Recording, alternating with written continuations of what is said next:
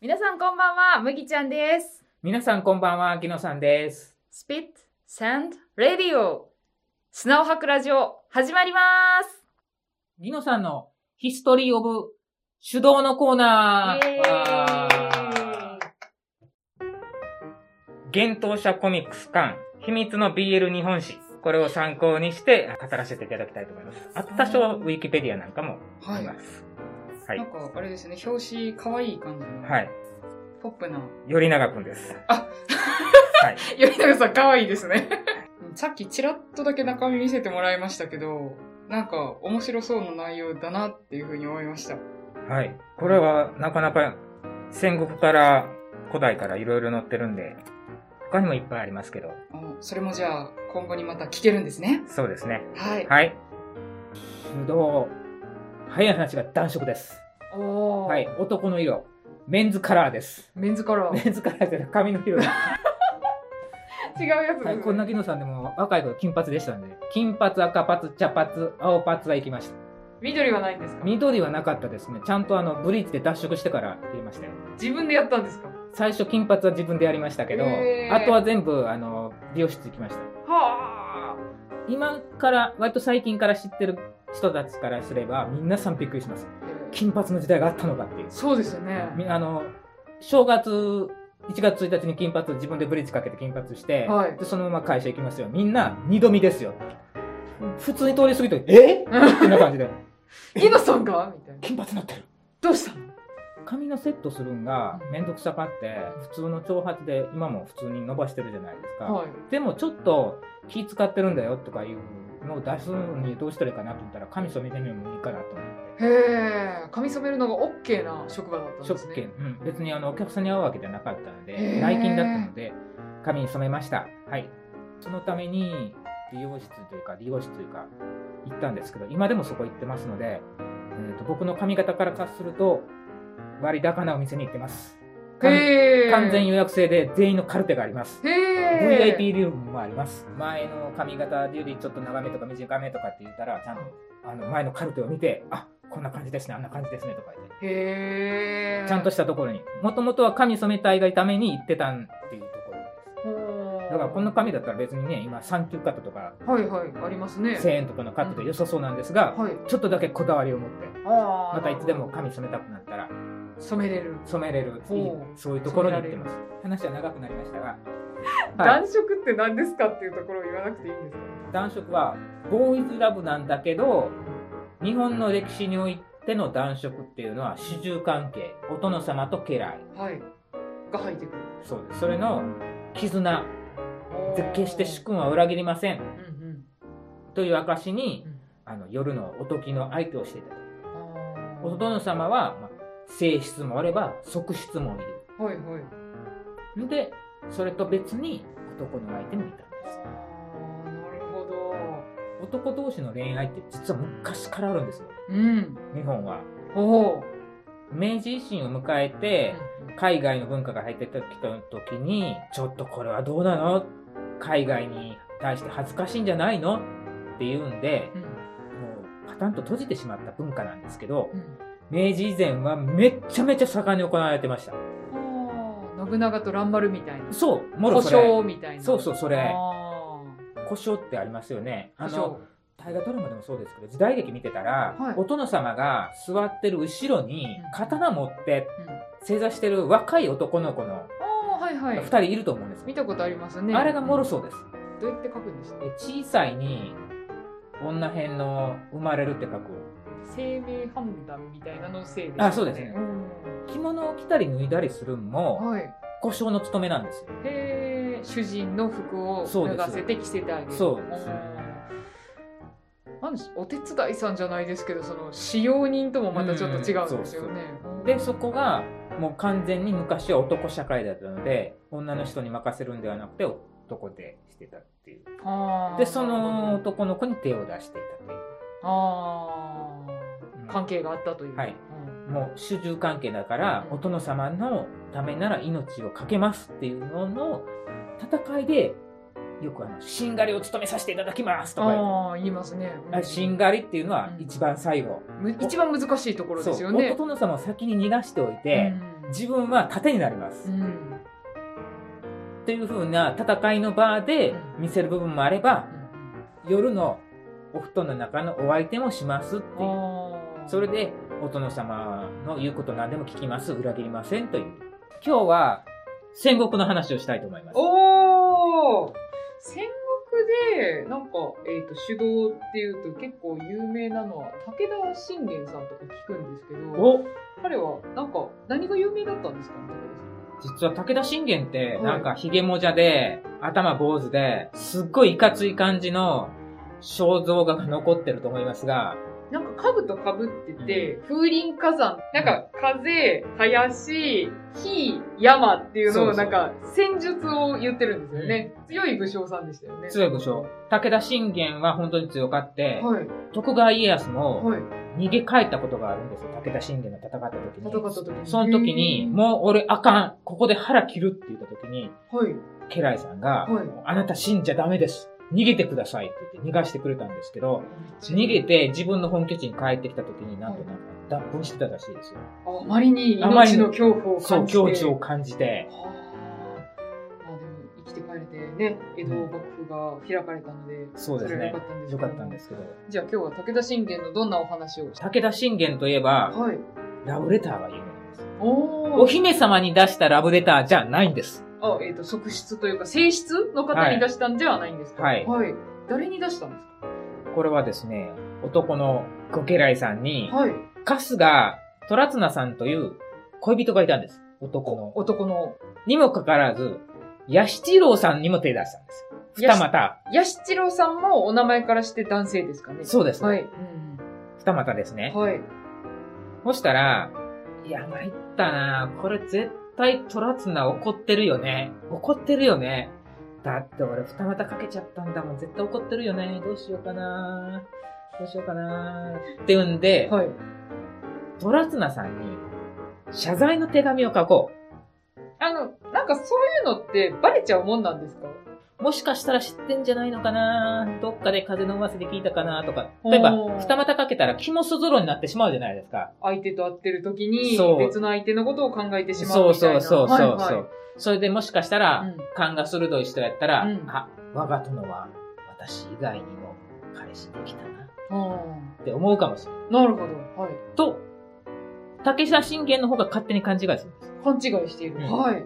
戸田綱はそんなことは知らない。知らなかった。うんはあで、も、武田信玄は、はい。もしかしたら二股バレたかなうんどもたか。なので、本命の戸田綱さんに、は謝罪を兼ねたラブレターを出します。い。はい。これあの、当時の文体で読むとさっぱりわかんないんで、はい今の文章で言います。現代語訳。現代語訳で。はい。ヤシチロウには散々口説いたけど、腹痛だと言って断られたよ。嘘じゃないよ。はい。普通だから、夜の相手させてくれませんでしたと。はい。で、ヤシチロウとは寝たことはないよ。はい。今でもないし、昼も夜もヤシチロウとやったことはない。もう重ね重ねって言ってるんですね。昼か夜かって関係あるんですかねうん。裏切った時点というで、ことは、あれな気がしますけど。うんことに今晩はなおさらそんなこと考えてみたこともない。見たらラブレター書いてる瞬間、ヤシチロウのことは一切考えていない。トラツナさんのことしか考えてないよ。トラツナの恋人になりたくていろいろ手を尽くしてるのに、それが裏目に出て、トラツナの疑いを招く結果になったんやったら、うん残念な話 だな。そのヤシチロウさんのことをトラツナーさんに弁明する時点で、こう、後ろめたい気持ちありありっていうのがわかりませんかねそうですよね。バケツを掘ってる感じがしますが。はい。もしかしたら全然知らなかったね。えー、殿いるのかよあと二股かよとか言ってショック受けたかもしれない。誰よ、ヤシチロウって。そうそうそうだ誰だ誰誰 誰ですかみたいな。そう。というラブレターが今でも残ってます。ちなみにそれ、えっ、と、トラツナさんは、その手紙を読んでどういうリアクションをしたかとかっていうのは分かってない分かってい。ないんですよ。おーその、ラブレターだけが、というか、うんなんだろう、弁明の手紙だけが残っている。残っへーよくわからないんですけど、そんなに本命の子に嫌われたくなかったら、他の子に手を出さなければいいんじゃないんでしょうか。そうですよね。一人の夫に対して一人の妻っていう感じではないんですよね。なんか、奥さんは何人いてもいいわけですよ。四つ木が必要なので、あー性質がおって、素質がおって、また側室も何人もいるって何い人う感もいじるみですたよいね。なんですけど、女の人に対しては子供が欲しいから。うん。だけどあ、うんへ恋愛に関してはもう男の方を見てるんですよ。え。女性とその、なんだろうう、ん婚姻を結ぶときは政略的なものも絡んでくるわけですそうよね。ですそれもあるから自分のうん家とそう相手の家そとうっていう形ですもんね。だから逆に言うと、家柄とか、どこそこの家とくっつかなければならないとかいう政略的から始まった女性との恋愛なので、本当に好きでもない人と結婚してるわけだから、うん自分の本当に好きな人は男性のなんとか君だよとかいう、その男色の世界が、実は当時適用されなかった有名なはい。武将がいます。男色に一切興味がなかった武将がいます。ほう、そんな人いるんですか豊臣秀吉です。猿。そうです、そうです。猿。なぜかというと、はい。お百姓だったから。武家の生まれじゃないんですよ。ああ、平民からなった人か平民からなった人だからはいうんうん純粋に女の人が好きだったんでつまり、その、武家の文化が、その、男色。す。男色。で、平民にはそういう文化はなかったんですか、戦略的に主従関係もないから。あー主従関係から発展して、やっぱり自分のために命かけてくれる人っていうのは、感謝の念もあるし、どうしても好きになっていくじゃないですか。うん、うんなるほど。何をま言っても、あ、絆が、絆が生まれてくるそわけう、ですよね。絆が愛に変わっていくわけですよ。うん。でももともと平民の出だったら、代々親からそういうことも言われないし、うんなるほど。じゃあ、それは文化の違いっていう形で、そう。あそういうふうに現れたっていうことなんですね。なので逆に言うと、ほとんどの武将は、まあ、よく有名なのが、織田信長と森蘭丸。ああ、なんか、よく言われますよね。よく言われます。でも、信長は前田利家ともできてたらしいです。え、加賀百万石の利家と松野。ですよね。。はいい。ああと、まあ、伊達政宗と片倉小十郎とあ、か、本当かどうかわかんないけど、その病気になってしまった方の目を片倉小十郎がこうえぐり出して、そうそうそう。っていうお話が残ってますよね。故障から始まって出世していって、うんナンバー2とかになったりするんですよね。ああ、なるほど。うんじゃあ、その、出世する手段でもあったんですかそうですよね故障になるというのはそうそうああ、なるほど。それです。出世の手段です。へーあとまあ、徳川家康と井伊直政。おおいいけ。井伊家。はい。これ、井伊直政っていうのは、前、女上司直虎って言って、あ、あ、やってましたね。はい、はい。直虎の養子です。須田まさき。あ、そう、菅田将暉。須田まさきですか。そう家康もね、子沢山ですけどね。そうですね。はい。それでもやっぱり、やっぱり、主従関係でどうしてもっていう。はあ、なるほど。家康と井伊直政。はい。あと、上杉景勝と直江兼次。直江兼次って、えっと、愛愛です。愛っていう鎧の人ですよね。はい兜に愛って文字がついてる人ですよね。でも、あの、当時は、ラブっていう意味じゃないんですよ。こおの愛は。ー、違うんですか愛全明王って言って、えっと、こういうやつ。あそう、こういうやつ。 ラカンとか、はいはい。アシュラとかの。はい。アイゼン明王という戦いの神様あーから来てるんで、決してラブではないです。じゃあもう、えっと、戦う軍神じゃないですけど、んなんだろうなた。めちゃめちゃ強いよっていうことで、愛をつけてただけなんですけど、ね。あと、軍神の加護というか、戦う神様の加護を受けられるように愛とかってつけとったのかもしれないですね。うん。へでーも今の人は、そうは取らずに、うん上辺だけ見て、あ、ラブの武将だとか言って、でもそうですね普。通に思いますよね。思いますね。はいへえ、でも意そ味が変の、わったまんだあ、その気がないというわけではないけど、まあ別に直江兼次が愛に溢れていないと言ってるわけではないけども、そのためのシンボルではなかったっていうこと。直江兼次は、あの、天地人で主役でうん大河ドラマやってますね。はい。妻夫木聡さんがやって、上杉景勝は、あ北村和樹。あ北村和樹と妻夫木聡が、あはいはいよはい。あの、相手だったり。まあそうやって、ちょっと置き換えて連想するならば。私、織田信長のやんまるのことは全然知らなかったんですけど、はい。あの、戦国鍋っていうテレビが、番組がありまして、はいあの普通に戦国って書いて、冬にやる、うんあったかいお鍋の鍋で、はい戦国鍋っていうのがあるんですけど、そこに、そのな、信長様と蘭丸が出てきて、熱森2011っていう歌が、二人の歌があるんですけど、そこで結構、君だけだよ、おらんとかっていうのを言ってて、へえそのタイトルというか、その歌で、なんか二人の関係性を理解した覚えがあります。おー今宵二人でうつけようっていう締めです。そう、うつけ。うつけ。信長といえばうつけと呼ばれてたんですけど、え、信長が言われてたんですかはい。信長が言ってたんじゃなくてはい。うつけと呼ばれてたんですよ。なのに、そんな天下をまとめるという。うつけって呼ばれてた理由として、はい例えばお父さんが死んだ時のお葬式で、位牌のこの砂みたいなのありますよね。ありますあれ握って、位牌に投げつけるっていう、なぜもう気に入らなかったから、いろいろ。暴れ回ってたっていう。あ、まあ、要はなんか、言動がとても奇抜というか、うんで、かぶいてたんですよ。派手な格好してはい、遊び回ってて。うんほんで、斎藤道山の娘の濃姫、はい、おのうこのはい。と結婚するんですけど、うんその時に、斎藤道山がこっそり見に行くんですよ。自分のお婿さんはどんな人やろうって。娘の向こう。娘の向こううんあの、お酒飲んだりとか、乱れた服で、へへへへへへへとか言ってて、うわ、あんなんが向こうになるから最悪やってこと思ってたんですけど、はい。その後、正式に会談をするシーンがあるんですよ。二人が会う時、うんその時、ばっちり清掃してくるんですよ。ほあんで、ーこの男はできる。なるほど。だけど普段は、はいうつけのふりをしてただけっていう。あ、なるほど。へえ、それもそうそう戦略だったんですね。そうですね。その信長の様子って割とキリンが来るのところで描かれてたりしたのかしら。あ、キリンが来るでも、あれ必ず描かれま描すか。れますよね。あかあの明智光秀の話なので。なんだけど、あれは有名なんで、へえ、歴代の信長で、こう、挿入されるシーンっていう感じなんですかね。そうですね。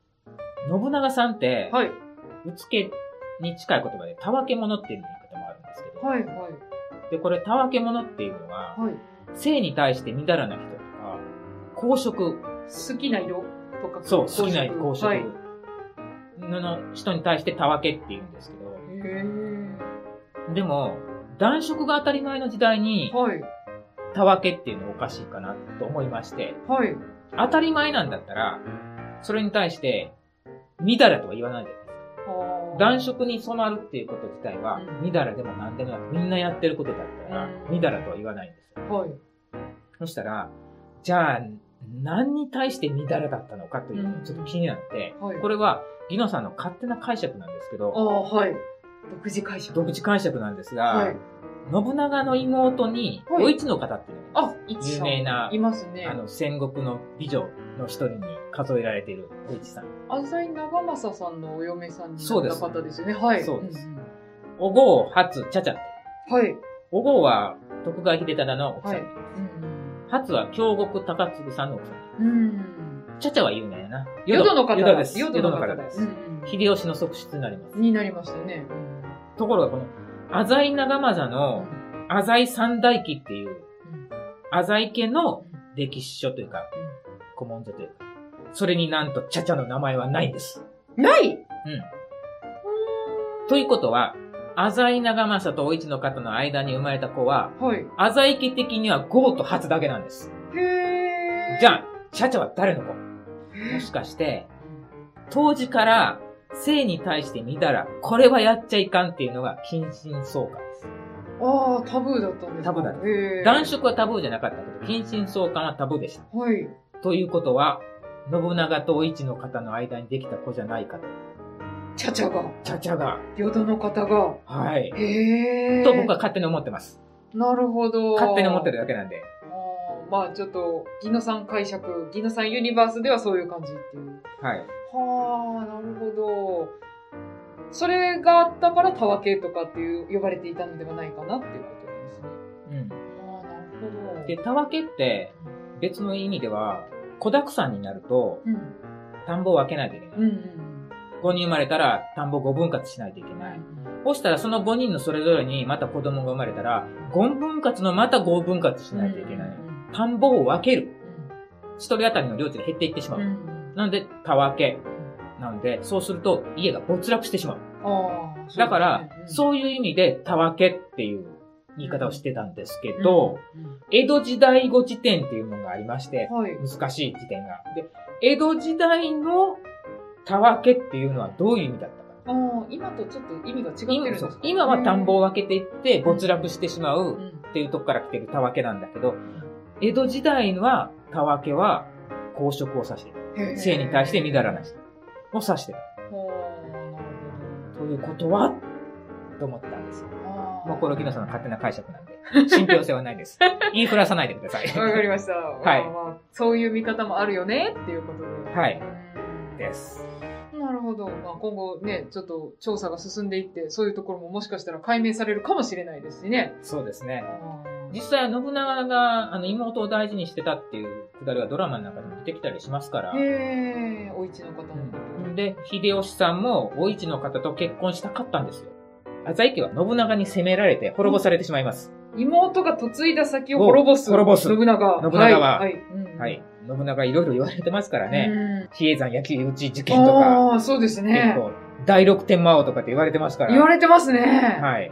天下不武。そう、はい悪魔のように言われてますので、うん。信長の妹お市の方。を秀吉さんは欲しかったんですけど、残念ながら嫌われた。お市の方に。うん。おお市の方は秀吉が嫌いだった。へえ。え、で、その浅井家が亡くなってしまった後、お一の方は別の方とご結婚される。柴田勝家と結婚します。あー、なるほど、なるでほど、。柴田勝家は、はい後々秀吉と戦争します。おー。はい。これで秀吉は天下取ります。あ、秀吉が勝つんですか勝つんです。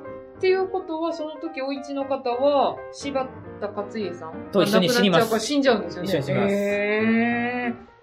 それはなんか、こう、なの秀吉さんも結構思うところがあったんじゃないですかね。はいそうは言ってられないけど。だから、お市さんとは結婚できなかったけど、うんその娘と結婚するんです。側室によって。えっ、と、それがチャチャさんちゃちゃさんです要は淀の方っていう。そうですね。もし、淀の方のお父さんが信長だったら、秀吉的には、信長は大尊敬してた上司だから、そうですね。うんだから、すごいその血が欲しかったはずなんです。お淀の方を、にものすごいアプローチ。すごい年の差離れてるんーです。そうですよね。おじいちゃんと孫ぐらいじゃないですか。そうですそうでんにもかかわらず、だから生まれてきた秀頼は、秀吉の子ではないと言われてるんですよ。はあ、別の方との子供。そもそも秀吉と正室の間に子供がいないんです。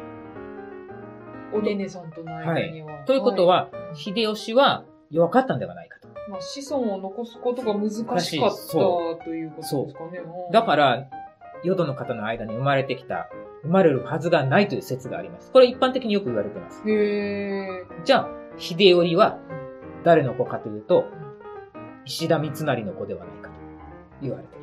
え。へえ。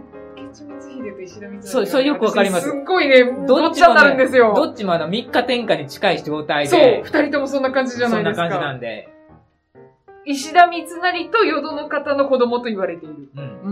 うーん、秀頼が。秀頼が、はあ、それ秀吉分かってたんですかねもしかしたら気づいてたかもしれないです、ね。でもなんか、秀頼のことものすごく可愛がってたみたいな感じじゃなかったですか、うん、やっぱり。お孫さんみたいなもんだから、大河ドラマの時とかでも、なんかものすご大い河猫可愛がりしてるよそううものすごいな、可愛がってます。ねえ、感じですよね。だってそのせいで、子供が生まれたってことは世継ぎでしょうん、それまでの世継ぎは自分の甥っ子だったんですよ。あだから甥っ子に、もう切腹に追いやるんですよ。邪魔になるんですよ。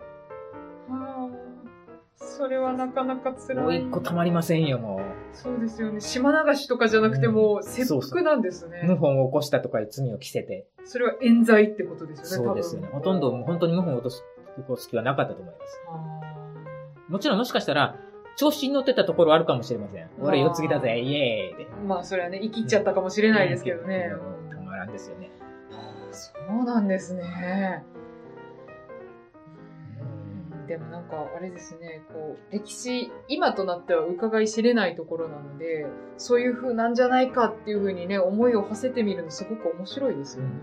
それで言うとめっちゃめちゃ話がそれるんですけど、はい、明智光秀って名前出たからついでに言うと、はい、明智光秀は、実は死んでなくって、はい生き延びてて、はい。天海和尚になったという説があります。お尚さんにうん出家したんですかね、えっ、と、天海和尚っていうのは実は、徳川家康の側近です。側近。側近中の側近です。へー。、で、日光東照宮はい。を見ざる聞かざる言わざる。はいあれはい。立てるように言った人。で、家康のこと、権現様っていう。おー東照大権現。はいはい。権現様っていう呼び名作った人。天下をへーこれなぜじゃあ、明智光秀が死んでなくってうん天下和尚になったかって言われてるのが、家紋が桔梗なんですけど、東照宮に桔梗のマークがあるんですよ。へえ。だからこっそり入れた。たんではないかと。でも、その、微妙に違うっていう説もあって、はい。信憑性は薄いんですよ。もあーうとんでも系に入るんですよ。天下和尚になったんじゃないかなっているうほのどは。なるほど。えっと、本来だったら、まあ、豊臣秀吉に倒されてたはずなんだけど、そこから生き残って、そう家康の側近になったと。だからこれは、義経がモンゴルに逃げ延びてチンギス・ハンになったぐらいの、ああ、なるほど。あれぐらいのとんでも差があるんですけどね。へーなるほど。そういう見方もできるんですね。うんちなみに、ははい。明智光秀の自世の空。時は今、雨がしたしるさつきかな。はい。こはい。れ、もともと明智光秀の明智家は、はい、もともとの前の名前、名字は、時家。時。時って言うんですよ。おーそれと、時期のあ、時。時、はいはい。かけたんですよ。タイムっていうことですよね。タイムと。自分の元々の名字とうんタイムをかけたんです。時はーは今。。え、もう一回言ってください、先に。時は今、うん雨がしたしる、さつきかな。はい本能寺の変が。旧暦6月2日で、新暦6月21日。おー。大体合ってますよね。へーさつきと。これをなんかね、お茶会の時読んだらしいんですよへ。ーもう、その気満々っていう。時世の国それがなったと。はいは思いっきり話それましたけど、ーこうやって喋り出すと止まらない。ねちょっと、今何の時間だったっけなってめちゃめちゃ思いました。はい。なんかあれですね、信玄さんの手紙の話から、い壮大なところに来ましたけど、はいはい今日もまた一つ賢くなりました。はい、ありがとうございます。明日使える技の知 識。これ、べあの、時間が空いた時に喋ると言いながらめっちゃ喋ってますけど。なんで知っとんやいう話ですね。なんで知ってるんですかデレッチョっていう YouTube はいチャンネルのメンバーになっておりまして、はい。麦ちゃんも出演されたい鳥かご放送が母体となっている YouTube チャンネルがありまして、はい。こちらの方で幕末の歴史の話をさせてもらっているんですあが、あ、幕末なので、坂本龍馬とか。はい。はい。幕末にはもちろん男色はバリバリありました。ああ、そう西なん郷です隆ね。盛と月賞とか、え、あーおあ、なんか、それ、なんかで見ましたよ。大河ドラマでやってたような気がしま一す。緒に入水自殺してそうそうそう月賞だけがお亡くなりになってしまうという、そうです。西郷隆盛は生き延びる生き残るっていうはい、その後奄美大島に流されるっていう。そういうところから、イベントをやることになりまして、はいそのデレッチョで、イベントだから普通に幕末の歴史紹介しても面白くないので、はい。だったら、あの、この男色に限らず、性文化の歴史の話をしようじゃないかいう話になりまして、はいそれでことごとく調べていったという。ああ、なるほど。一応その、日本の性文化の歴史はかなり奥が深くて、古事記から始まるんですけど、はい。その中から BL に関するところだけを抜いていって、はい。時間があれば BL じゃない話もするかもしれませんけど。おおー、わかりました。はいじゃあ、ここは、ギノさんの知識をまたお聞かせいただいて、またこのコーナーがね、聞けたら嬉しいなはいまたと思います。はい。それでは次回お楽しみに No BL, No Life